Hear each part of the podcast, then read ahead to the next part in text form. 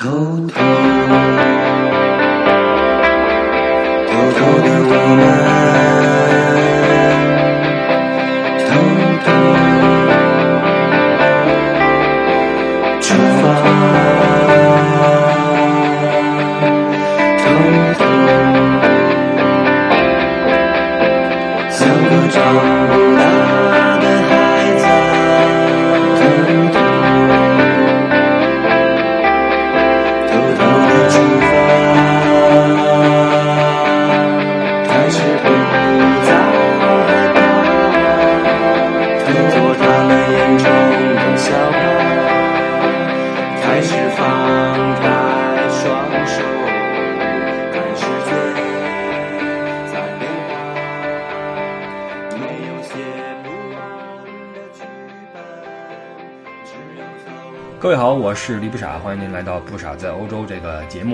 最近因为人在台湾啊，然后计划是一月二十七号从高雄飞到北京，然后二十八号就要从北京飞去法兰克福，要回去继续去工作啊，在欧洲继续去跑。所以最近这个节目呢，就可能会提前或者错后一些，那时间不会是每周日在准时上线啊，跟大家说一声，这个请各位谅解。呃，然后现在已经是一月二十三号了，再过个三个礼拜啊，春节将至啊，我们的传统的最美好的一个呃佳节就要来了。那在春节的时候，我们每个人除了和家人团聚之外，身边的老朋友们也不能忘记啊。不论您是在城市里面过节，还是回到老家啊，呃，春假不短，拉上三五好友啊，相约在一起来个自驾游什么的啊，岂不也是美滋滋啊？这个享受旅行，呃，共享友情，然后这个除旧迎新。所以这个我们今天呢，就来说一说自驾这个事儿啊，因为春节到了，相信很多人要出去旅游啊，包括出国游等等的。呃，就聊一聊我在几年前，大约是二零一四年的秋天，在土耳其进行自驾的一次经历啊。嗯、你可以当攻略听啊，但是更多的是一些个人的体会感受吧。因为这个，说实话，攻略的东西的话，网上有很多，而且这个攻略嘛，更多的是功能性的玩意儿。你要做这么个东西出来的话，需要很细致。你比如走几号公路啊，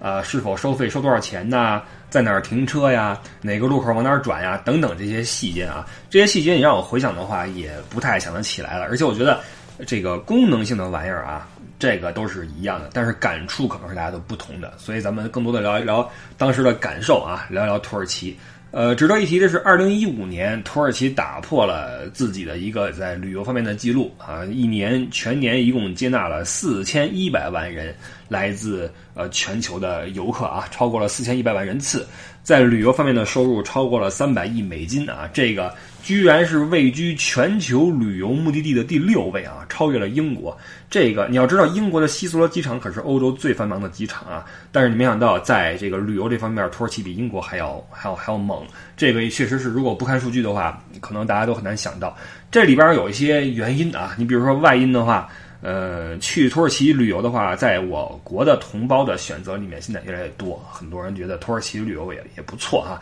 那为什么有这么多同胞越来越觉得去土耳其不错啊？呃，我想了想啊，可能是因为你比如说，呃，东南亚也也也去过了，对吧？呃，海边什么的，完了这个你要说去去出远门什么的，欧洲也你巴黎、罗马也去过了啊，几趟大线走下来也挺累。然后这个有些没去过地儿，比如说非洲，非洲的话远，而且还挺贵的啊，非洲游不便宜。那这样的话，你比来比去，好像从这个呃旅游的我们所说的逼格，你说你去一个地儿，你又不能太土，然后呃极其不土的地儿呢，又容易贵，对吧？那你选择一个比较适中的，没那么俗气，然后花费也没那么多的，又比较好玩的地方，那是哪儿呢？就有一个国家，有美食，也有美景。呃呃，帅哥美女可能这个看口味啊，这这搁一边先不说。但是呢，呃，人都很热情。同时呢，这国家签证还很好办啊。当时我是去土耳其的时候，呃，在网上面自己申请就把这个签证办好了，就去了就行啊。那这国家大家都知道了，就是土耳其啊。这样的话，呃，就构成了很多人去土耳其旅游的一个初衷。那除了外因的话，内因也有。土耳其为什么呃开始变得吸引人啊？呃，首先它本身自己这国家是一个呃多元化的，然后融合了很多种文化的一个国家。你不论是宗教也好啊，还是文化呀，还是经济啊，还是生活方式啊，都是一个混杂了东西方的一个交融这么一个状态的国家。那它的这个文明就远了去了哈。你从呃两万五千年前开始，早期的人类活动的痕迹在这儿就有，包括混杂了你后来什么希腊、罗马呀、拜占庭啊。包括十字军东征啊，你看历史的话，经常提到这个土耳其这地方啊，包括来自突厥那边的啊，蒙古、奥斯曼帝国等等吧，各种国家的文化和这个这个艺术交融在现在这个土耳其这片土地上面，在这块你能看到，比如说迷人的希腊神话呀，血腥的十字军东征史呀等等。那同时呢，他自己也越来越重视自己的这个旅游宣传。我相信大家一定看到过土耳其的这个旅游广告，在。各种途径啊，还是有的，不论是杂志还是什么啊，外面的这个机场等等的哈。土耳其这个在大力的宣传自己的这种旅游的这个特色，当然他们旅游资源确实是很丰富啊，确实丰富，不论是地貌啊还是什么样啊。同时还有一个很重要的是什么？土航啊，土耳其航空这个到中国是有直飞航班的。你比如说每次我从法兰克福回国的时候，在考虑航班的时候啊，土航也是选择之一啊。呃，在伊斯坦布尔转机，那它方向是是一致的哈，它不像你去什么阿联酋转机，哇，那转起来真是挺挺要命的哈。你去伊斯坦布尔转机的话，方向起码一致，然后转的也不是那么长，那土航转一下就回去了。那这样的话，对于我们同胞来说，去土耳其旅游直飞就可以达成啊，所以这还是一个比较方面的一个地方。所以综上一些原因啊，去土耳其旅游慢慢的成为了人们的一个一个选择。那在当时，二零一四年，我也是想出去玩一趟嘛。过了旅游旺季，心想去哪儿转转吧。那对我来说呢，西欧那边就已经差不多了，那没什么大意思。那想想哪儿还没去过呢？哎，觉得哎往东边走，去土耳其应该不错。也是考量到那地方一是比较好玩，再一个毕竟是开销没那么大，对吧？算了算这汇率，看了看物价，听人一说土耳其不错，于是就走吧。那这个出门的话，跟团，嗯，就就那什么嘛。土耳其那边你找团也不好找，可能我也是没怎么看一些信息啊，我也不是很清楚，所以就没有报团，决定自己去吧。反正都是欧洲，对吧？然后想的是，要不然就自驾一趟，呃，先乘飞机去伊斯坦布尔，然后租个车去去去转一圈，对吧？那于是就这么着，我的那趟自驾就走起啊。当时我们是两个人。那要说自驾的话啊，这个尤其是那个你去一个陌生的地方去自驾游，这个跟你平时在城里开车是非常不一样的。这个以前节目我们每次说到自驾开车什么的，就会说到这个感触啊，确实是。那你比如根据我呃几次自驾游的经历哈，我觉得出去的话，你的车技是最基本的啊。除了这之外，你要选一个车子空间比较大，而且运动性能比较好的车。因为首先你很少是一个人出去玩，对吧？你肯定要叫上三五好友什么的。你比如说，嗯，最近这个这个春节啊要 来了，你是去哪儿玩什么的，不得拉上几个人，或者拉上家人，对吧？或者朋友，几个人一出去，那你五个人啊，比如说你五个人出去，你要再坐一个那种传统的呃常规的五座车的话，就有点就有点紧张，对吧？尤其现在这个，一是人到中年，再一个吃的也好了，那么难免有点发福，对吧？你说你这个三个发福的朋友坐后边那三个人，那说实话有点尴尬，有点尴尬。而且除了装人之外，你出去肯定要带东西嘛，你这衣服、鞋、雨伞吧，什么箱包吧，这所以这空间就很重要。再有就是这车的这个性能。呃，尤其是运动性能，因为你自驾的话，难免上山下海，城市里面待多了，都觉得自己是车王，你知道吗？出去之后看见山都想踩油门，所以这个时候车子的性能就非常重要。一个是动力，对吧？你能够踩上去；再一个就是它的这个这个各种的指标是否安全。所以自驾出行，我觉得还是尽可能开一个大中型的 SUV 啊，有空间有动力。你比如说福特的呃 EcoBoost 二四五，最近出的一个。四驱七座运动型 SUV 啊，不论是空间也好，动力也好，都能够满足这自驾出行的需求。那说回这个土耳其，在去之前呢，我就是看了看它的这个历史啊什么的啊，因为我以前聊过这个感受，就是你去一个地方玩，怎么去把它玩深，并不一定是你把所有的点都踩到，但是。它的这个历史你一定要看一看，有了这个一个基本的历史概念打底的话，你看一些东西才会有感触，才会有感受。你回想一下，这些出去玩之后，你只照了照片，但却不知道它的历史的这些建筑，你回来之后立刻就忘。你发现没有？但是，一旦你能够把眼前的这个建筑也好，或者空地也好，跟一段故事连接起来的话，那立刻就不一样了。所以历史要要要看。那我就粗略的看了一下土耳其的这个历史，发现这个国家跟中国颇有些类似啊，而且历史上呀也有些渊源。你比如说土耳其人，这个呃，当年嘛，我们唐朝的时候不是有突厥吗？当时突厥就有一部分人去了土耳其这个地方，所以在这个渊源上呀，多少能够扯上关系。而且在这个呃近代啊，土耳其这个跟中国关系啊，不是关系，而是这个性质有点像。在这个巴黎和会上啊，一战之后的巴黎和会上边，我们都知道啊，中国在这个会上边被人欺负了。我们作为一战战胜国，结果得不到自己的权益要求，而且把这个。呃，青岛割给了日本啊，这个于是造成我们国内的很大的一个一个动荡。我们说在巴黎和会上，我们中国被欺负了，这是我们中国作为战胜国的一个一个待遇。那战败国呢？土耳其啊，在一战的时候站错队，选择跟这个德站一块儿，结果好，呃，完犊子了。呃，一战之后一开会，土耳其被人欺负一干净啊。这个会议之后，土耳其跟协约国签了一个瑟弗尔条约啊，一九二零年签的。这条约一签，就基本确定了奥斯曼帝国，当时是奥斯曼土耳其啊，确定了奥斯曼帝国的分裂的这个事实。因为根据这个条约，不仅是奥斯曼帝国的疆域被瓜分啊，比如说被那些英啊法呀，被他们去去去从中作梗，而且土耳其人世代祖居的领土也被分给什么呃希腊呀。保加利亚呀，塞尔维亚、克罗地亚、波黑马其顿呐，什么叙利亚、黎巴嫩呐，就你看那一片很多地盘以前都是奥斯曼土耳其的。这中国当年是被称为东亚病夫嘛，任人宰割，对吧？从清开始，土耳其也一样。土耳其在一战之后也是非常的凄惨，被人给整得够呛。呃，现在是缓过劲儿来了哈，缓过劲儿来了。而且土耳其也辉煌过呀，跟我们这个唐一样，它也辉煌过。奥斯曼土耳其的势力啊，跨了三大洲。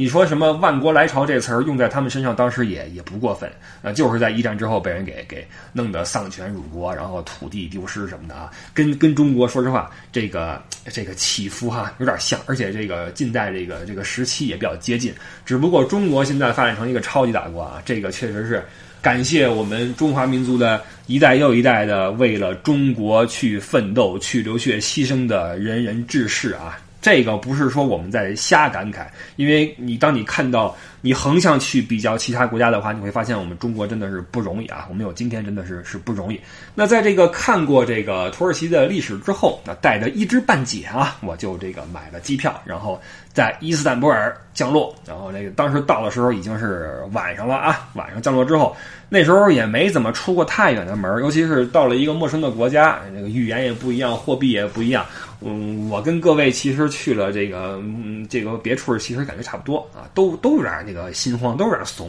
然后当时网上就订车，为什么刚才我说出门的话，这个大车很重要？当时就是为了这个，哎，怎么说呢？经济实惠吧。然后在网上比较各种的啊车的价格，选择最实惠。那最实惠的，那无疑你要牺牲一些这个这个这个东西，你比如说这个性能啊什么的啊。当时租了一个特别小一个小车。坐两个人就够呛了，后边当然还能坐人啊，但是这个就就够呛了，把箱子往后边一搁就差不多，然后就从机场取了车，踩着油门就要就要走，呃在那边就感觉到这个交通秩序就比德国要差一些了啊，就就就混乱一些，然后就取了车，踩着油门，踏着夜色就就前往酒店啊驻地，呃租车的时候啊提醒各位一下，这个尽可能的选一个全保，就是说你把这车撞了的话呢。保险公司可以去你替你去这个呃 cover 这个费用，因为在路上哈遭遇了一次小事故，这我们待会儿再说啊。到酒店之后呢，呃，酒店的位置就没什么特别的啊，挨着一些景点比较近一些。因为我的习惯是找一些景点附近去去去住，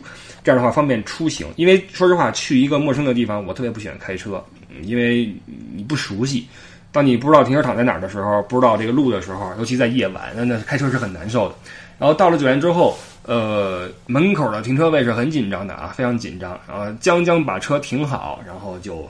就回到住处。那这个当时就对伊斯坦布尔有了一个第一印象嘛。那除了交通稍微有点乱之外啊，当然这个也没有多乱啊，因为你跟德国比起来的话，其他地方人开车可能或多或少稍微有点有点有点有点挤吧，有点挤啊，这也无大所谓。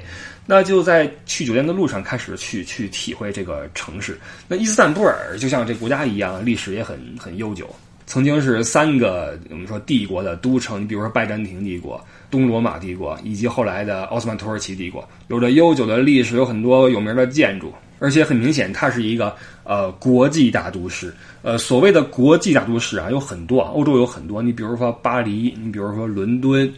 或者你说阿姆斯特丹，你说柏林等等的哈，但是在伊斯坦布尔，你能感觉到的这种这种国际的这种混合是什么呢？是东西方的一种融合，而不仅仅是呃跨国之间的国际。你比如说你在在巴黎，你能看到，比如说呃荷兰人、瑞典人、德国人、意大利人等等哈，在一个城市里面，但是你在伊斯坦布尔。你就明显发现这里的文化交融是是跨洲际的啊，跨洲际而不是国际了。有来自这个阿拉伯世界的，有来自西欧的，有来自南美的，有非洲的，包括亚洲的很多，包括本地人的这个相貌特征，你会发现哎不一样了。不过对我来说还好，因为。我们知道，在德国很多土耳其人啊，因为一些历史原因，德国有很多土耳其的后裔，非常非常多，所以对土耳其人的相貌我是很熟悉。但是到了这个本国之后，发现这儿的这个土耳其的朋友啊，跟在德国的还有点不一样。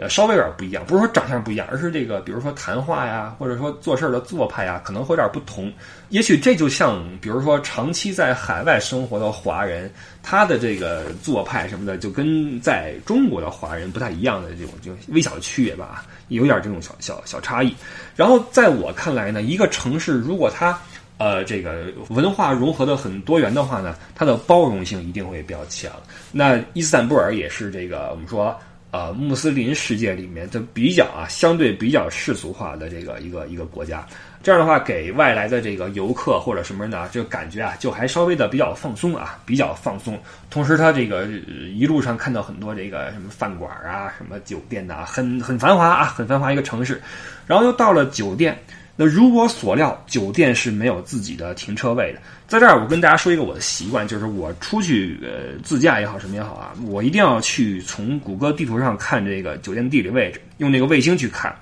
看它周围的这个街道的构成。你要看一下这个街道是是几几几车道的。如果你看它前面有一个什么位电车。就完蛋啊！那肯定停不了车，你一定要事先想好在哪停车，然后走过去。这个提前的功课是非常必要的，因为这能够免去你最后的一身汗。就经常找地儿找不着，找一身汗出来。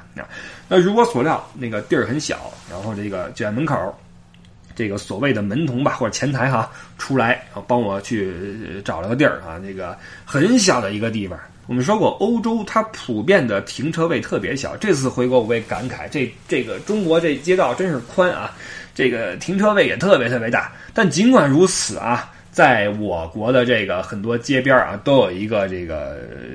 穿一个大羽绒服，然后那个挎一包这种停车收费员啊，他会过来跟你说到到到到回轮回轮好，再给点油停停。这这有这么一个人，在欧洲你放心，绝对没人给你喊这个，你就得自己侧后方停车。说实话。有点难度啊，就是这个咱们都学过，驾校都学过。但是你突然到了那么一个陌生的街区，有时候还有坡啊，还有坡，你试的这个往后倒车上坡斜后方，在一个很小的车位停车的时候，你就会有点。毛啊，有点发毛，而且没人给你指着啊！而且怪异的是，你倒车的时候没人没人说你什么，一旦你怼上了，那立刻人就出来了啊！哎呦，你这怎么回事啊？你怎么回事？就就出来了。所以这在欧洲开车这一块就比较的重要啊。好在现在这个车的技术也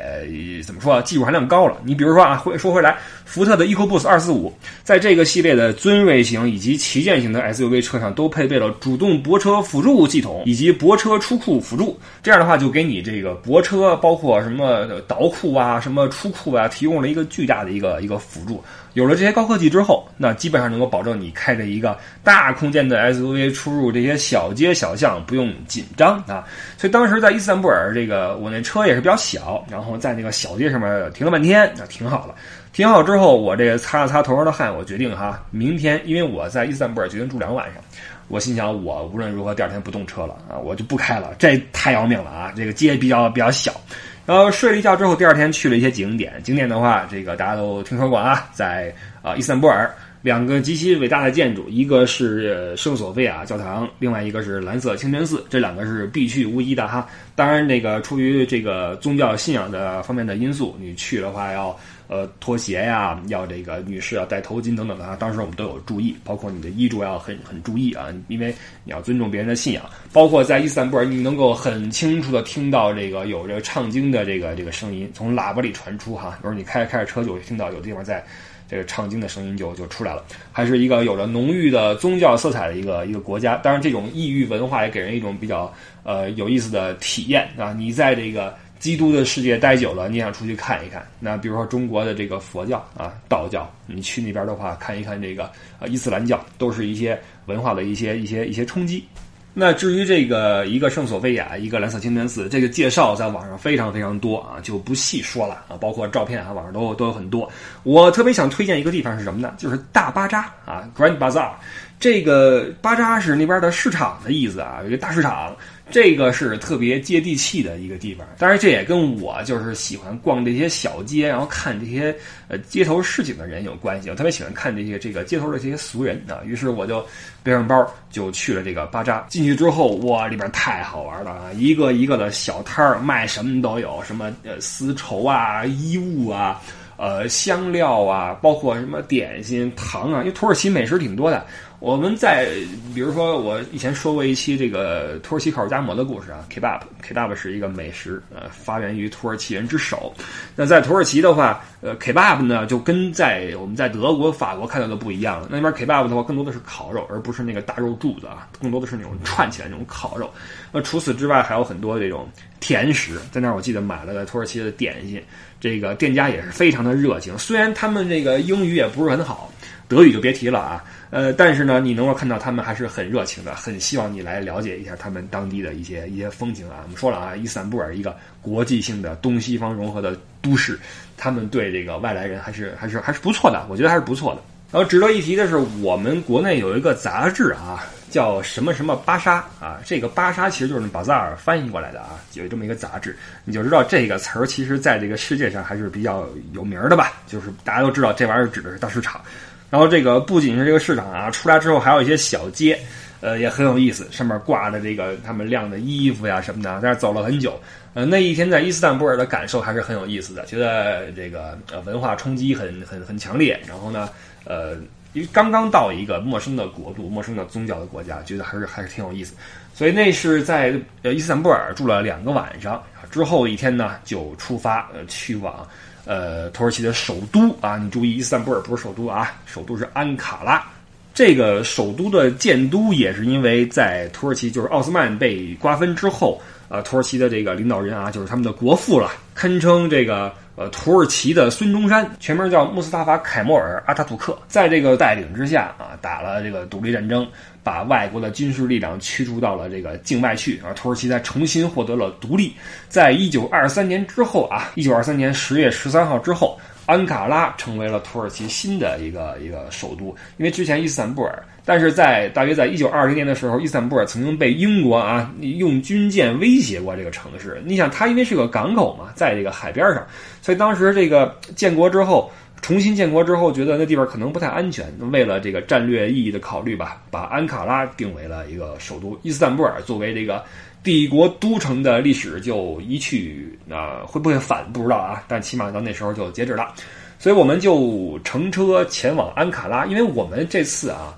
走土耳其走的是东边那一圈儿。什么叫东边那一圈儿呢？土耳其它好玩的地方有很多，那基本上是能够串成一个圈儿的。从伊斯坦布尔出来去安卡拉，然后去那个。啊，卡帕多奇亚坐热气球哈等等，然后往南边到安塔利亚，再往西边到什么博尔萨之类的地方，再绕回去啊，伊兹密尔什么的。那我们这次走的是东边的半圈啊，慢慢来说，因为它说实话距离比较远，从伊斯坦布尔到安卡拉距离可不近，呃，是四百五十公里啊。我们是一天就开过去了，因为中间也没有什么，呃起码当时我们还不知道什么好玩的东西啊，开了很久，开了半天多。开过去，那这个饿了就路边吃点东西。然后这个啊，值得一提的是，刚刚离开呃伊斯坦布尔的时候，你要开车呃经过博斯普鲁斯海峡。这个海峡啊，这个在世界地理上面是有重大的意义，因为它隔开了欧洲和亚洲啊。在这个海峡，你往西边看欧洲，往东边看亚洲啊。所以当跨过那个大桥的时候啊，从桥上开过去的时候，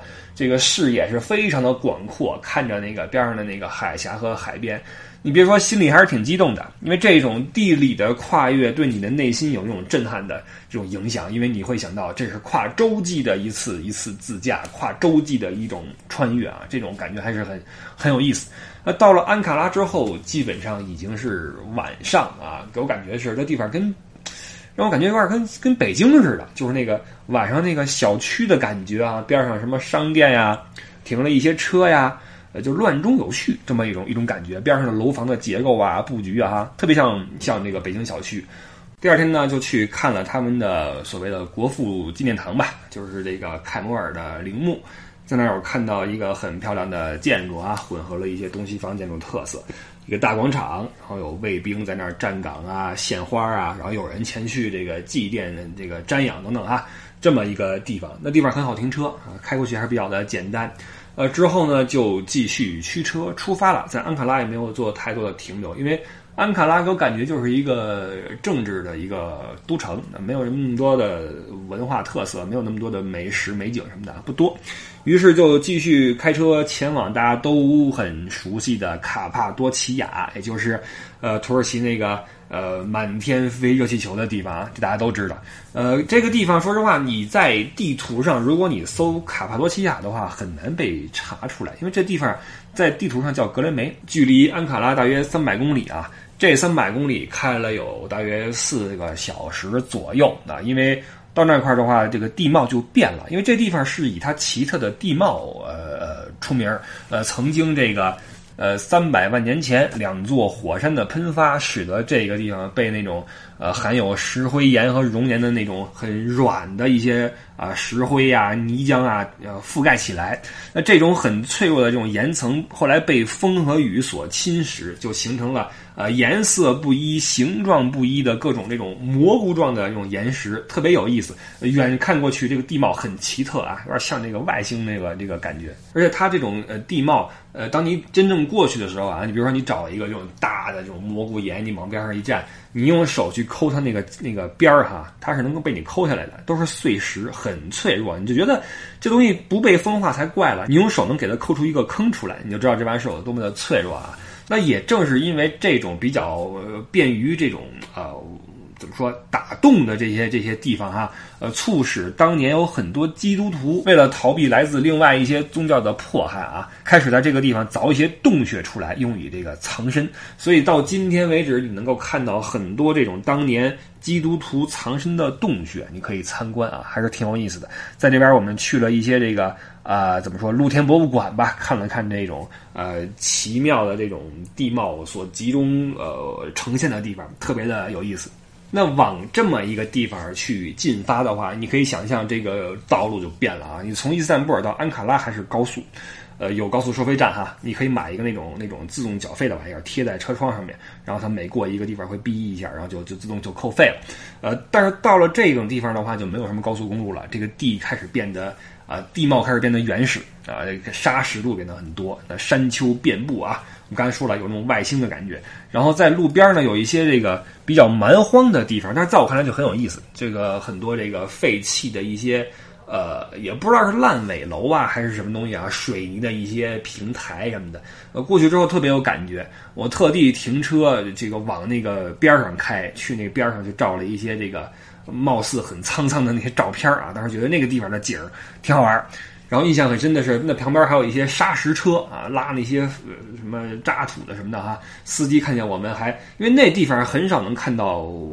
外国人去，因为这这这荒山野岭，你开到那里边去嘛，你你你去取景去照相什么的，他们很惊奇啊，看见我们还很亲切打招呼，哎嗨，然后嘣嘣嘣摁喇叭什么的，还很友好，弄得我们也很很开心。到那个小路上面去照了一些照片，然后然后走了啊！这这是自驾的乐趣所在，就是你不一定要去那些很知名的地方，你可以随走随停。但是你你在这种地方去照相、去探索的话，对车子的考验也就来了啊！你你出门自驾，你最要命的事就是车抛锚了，你说什么轮子陷泥里边的什么的，车一定是你必须是你最信赖的一个战友。而且这种呃，我们说性能非常优越的车子啊，在城市里、在平路上面可能是是不显山不漏水，但是到了野外，立刻能够彰显出卓越的性能，能够帮你这个。呃，提升驾驶体验是是是小事儿，呃，往大了说，能够帮你避免一些事故的发生，是吧？所以当时我开那小车呢，就比较的难受了，因为开在那个野路上面啊，这个沙石路面，包括泥泞的路面，这路面被那些渣土车压出了好多印儿。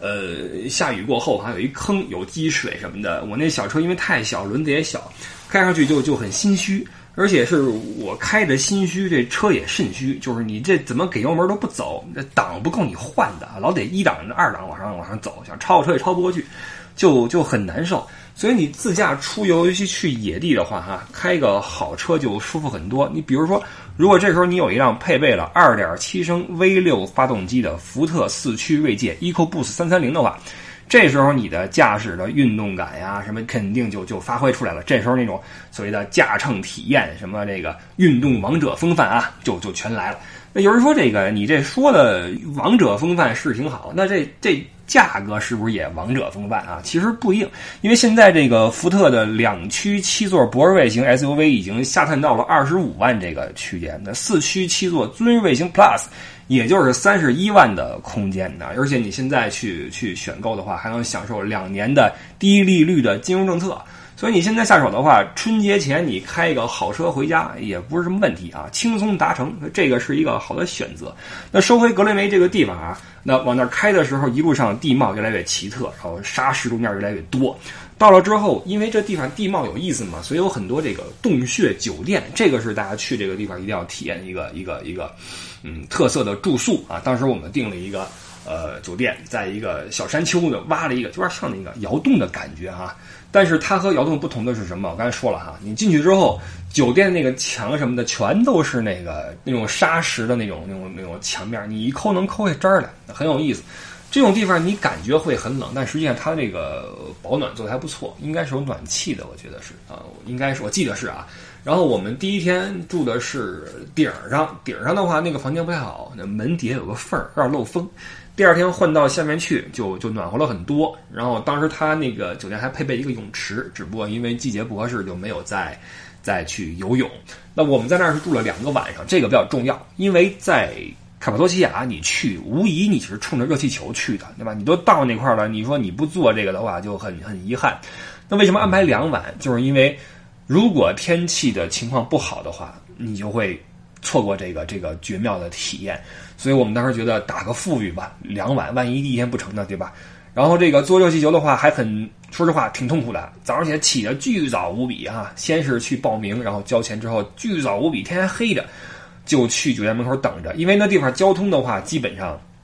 不行啊，这个会有一个摆渡车。呃，接驳车，呃，四处从这个酒店接人啊，这个他们提前统计好哪个酒店有几个人去坐热气球，早上起来挨个去接，然后会给你准备一个简易的早餐，然后果然哈被我们嗯说着了，第一天啊，因为这个风向啊风力的原因啊，说今天的这个热气球取消，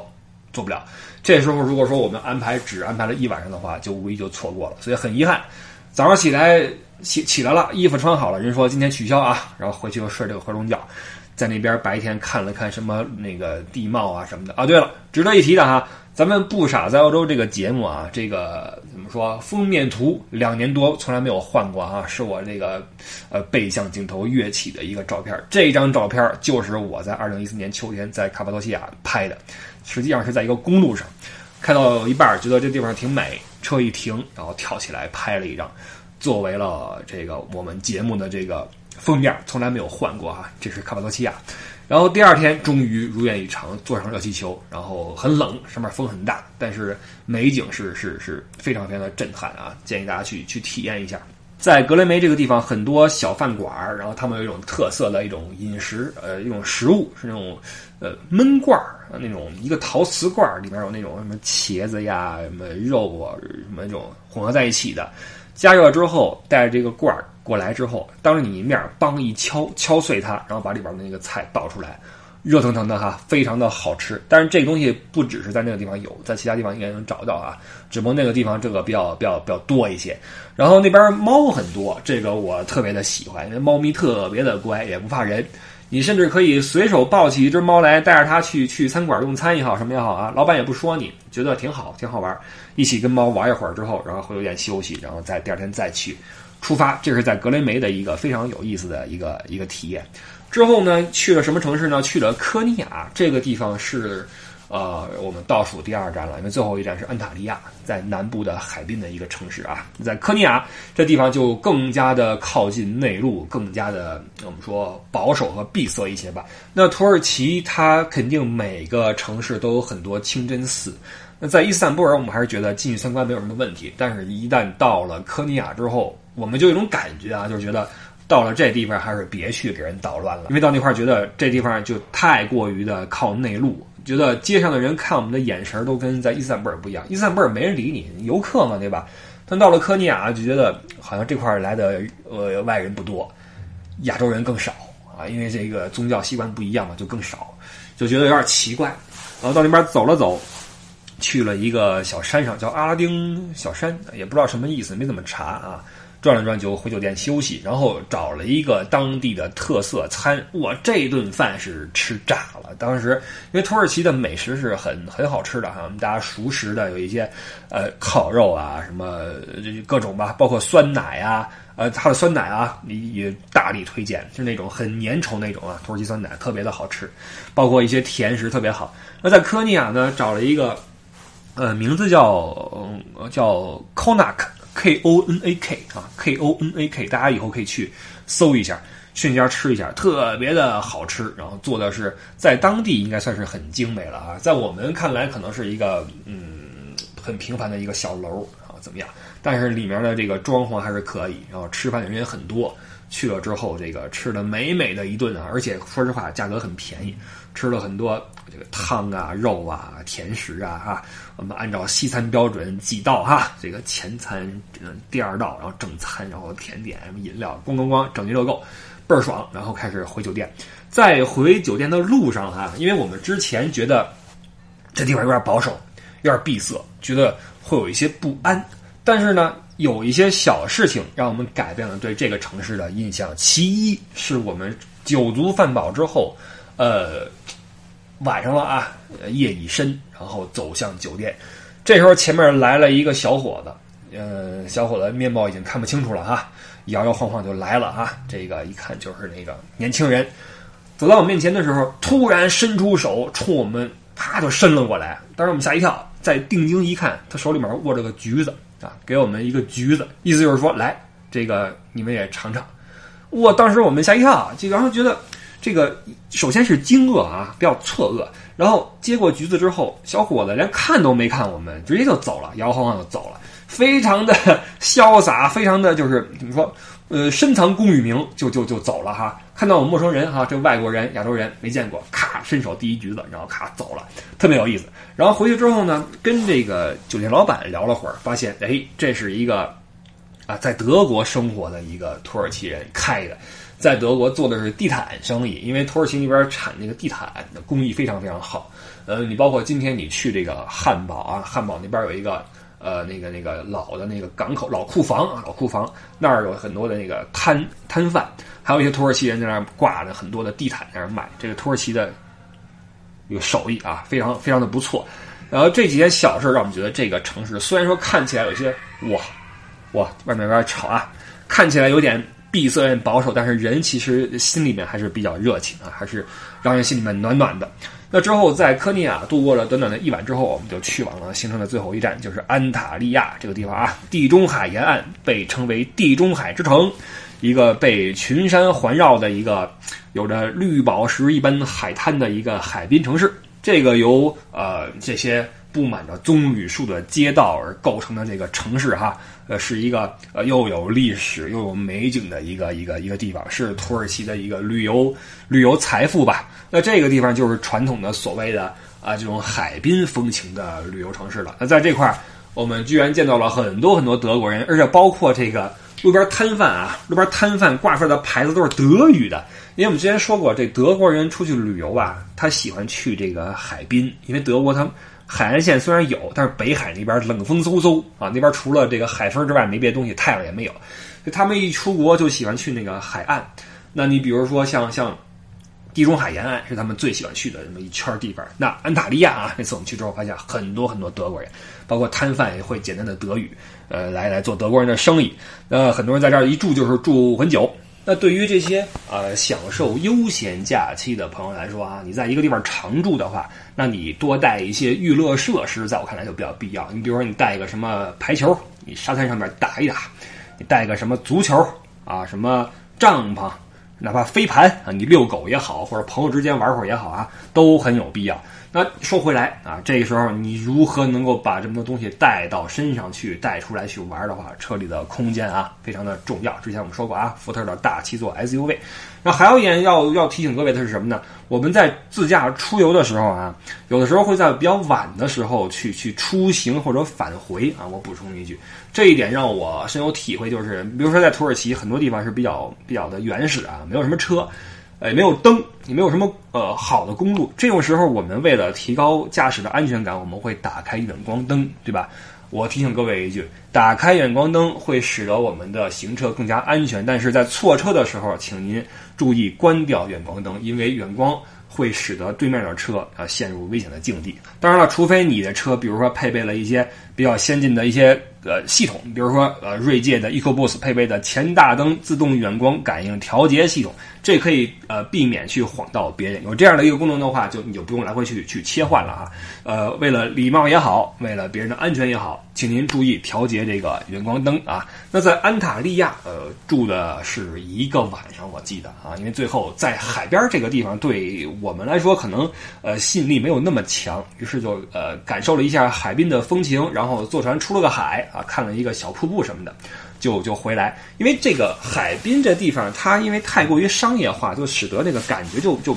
就没有那么有意思了。它不像那个内陆的，像格雷梅啊、呃科尼亚呀那么好玩啊。而且在这个景点，我发现不论是什么景点啊，你一旦这个呃拉客的行为。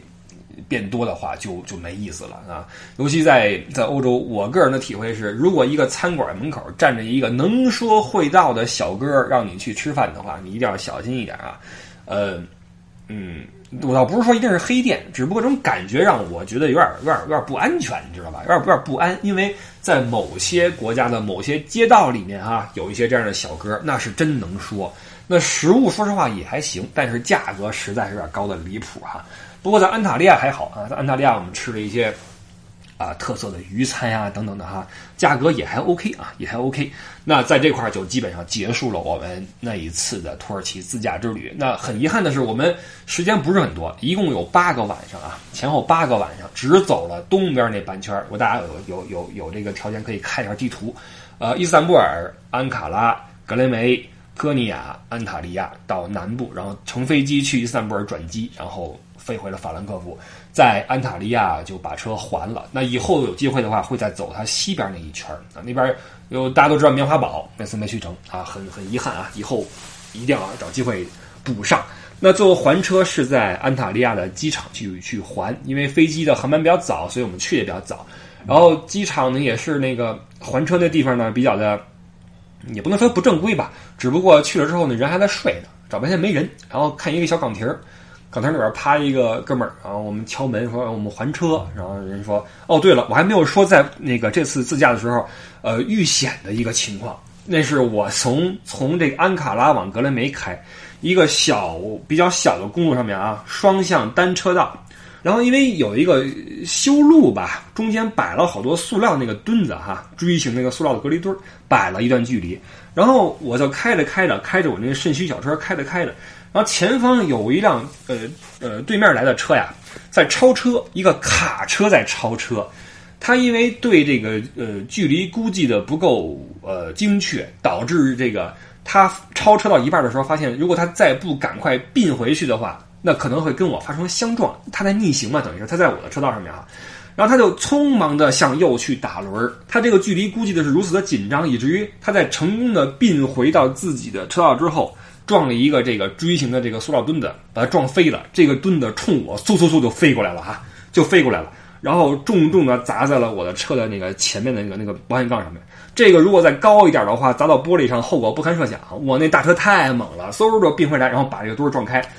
把我车撞了，咣的一声，我立刻停下来了哈。然后这个长长的鸣笛，我说你这怎么回事？然后大车扬长而去啊，就没了啊，人就没了。然后我立刻下车去看我那个车的前保险杠，然后发现有个坑啊。当然了，这个因为我买了全保，所以就就就避免了去去多赔付嘛。这也是一个小意外啊，所以提醒各位出去自驾的话啊，